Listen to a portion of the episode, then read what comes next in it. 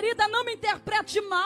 Se não dá produtividade, corta. Se não leva para frente, corta. Se não dá crescimento, corta. Se não faz revolucionar, corta, corta, corta. E a taxa Selic é cortada mais uma vez. Mas e você com isso? Eu vou te dizer que você está com a faca e o queijo na mão. No mês de junho, houve quase um surto da taxa Selic ter chegado a 2,25. Mas agora, com 2%, isso é histórico do histórico. Pela nona vez, a taxa Selic é reduzida pelo cupom, o Comitê de Política Monetária. E o que isso vai influenciar na sua vida? Antes disso tudo, você precisa entender por que isso continua acontecendo. Por que, que o cupom mantém uma redução? Bom, com a taxa Selic baixa, é uma estratégia de incentivar a economia a girar e girar. Ou seja, é fazer eu e você consumir porque isso dá acesso ao crédito mais barato, o que tecnicamente deveria acontecer. E isso também incentiva as empresas, porque elas podem pegar empréstimos para financiar os seus negócios. Assim, vão conseguir contratar mais pessoas. E essas pessoas vão receber os seus salários, e os seus salários serão gastos, e assim fazendo a economia girar. Bom e ruim depende do ponto de vista. Ou seja, os juros do financiamento, por exemplo, da casa, do carro e outras prestações tendem a ser mais baratos. E por que que eu digo que tendem a ficar mais baratos? Pense comigo. Com um grande índice hoje de desemprego, os bancos podem até acompanhar a redução da taxa, mas isso não quer dizer que eles vão realizar o empréstimo ou financiamento, porque o risco de inadimplência para o banco é muito alto. Mas escute só essa notícia desses dois bancos, o Itaú e o Brasil. A partir de segunda-feira, agora, dia 10, estes dois bancos irão reduzir os custos de algumas linhas tanto para a pessoa física quanto para a pessoa jurídica. Para você ter mais informações a essa notícia, o link eu estou deixando na descrição desse vídeo. Então, se você tem um financiamento ou um empréstimo que não está conseguindo manter as parcelas, tente a partir de segunda-feira em ponto uma estratégia de renegociação caso tenha uma conta aberta nestes bancos ou se você não é cliente, talvez tentar uma portabilidade.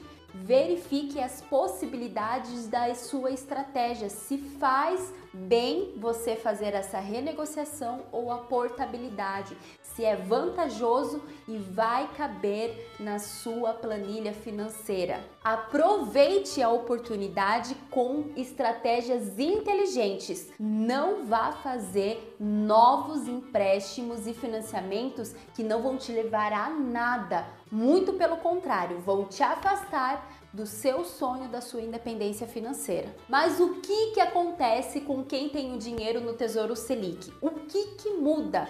praticamente nada. E por quê?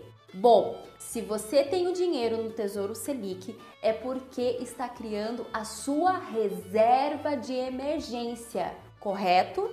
Porque o tripé desse produto é uma liquidez alta com risco baixo e rentabilidade baixa. Porque a estratégia da reserva de emergência é você poder resgatar o seu dinheiro o mais rápido possível, com perda zero e por isso o produto não tem como característica multiplicar rapidamente o seu dinheiro. Ou seja, você não vai ficar rico e rica com o Tesouro Selic. Mas aí, você que nunca conseguiu colocar o seu dinheiro para investir, deve estar pensando agora. Então, se for assim, por que, que eu não deixo o meu dinheiro na poupança? Por que, que pedem para tirar? E eu te digo, mesmo com a taxa Selic baixa, o tesouro rende mais que a poupança, que é apenas 70% da Selic. Ou seja, se hoje a taxa está a 2%, a poupança é apenas 70% dos 2%, o que é 1,4. É muito pouco. Hoje temos uma rentabilidade mínima? Sim, concordo com você, mas ainda é mais seguro e rentável manter do jeito que está. Agora, se você já tem a sua reserva de emergência, já está tudo bonitinho, o que é considerado reserva de emergência, de pelo menos 6 meses a 12 meses do seu custo de vida, ou seja, não é do seu salário, é o quanto você gasta hoje no seu custo de vida, ter como reserva de emergência 6 meses ou 12 meses. Ou seja, se o teu custo de vida hoje é dois mil reais, então eu preciso dois mil reais por mês por seis meses ou 12 meses. Então, se você já tem isso bonitinho, tudo ok, mas mesmo assim ainda tem dinheiro, toda a sua carteira em renda fixa, é hora de migrar parte desse dinheiro para renda variável. É onde você vai poder escolher o que melhor se encaixa no que você deseja, levando sempre em consideração o tripé, ou seja, os pilares da renda fixa e variável, que é a liquidez, a rentabilidade e o risco. Isso não muda.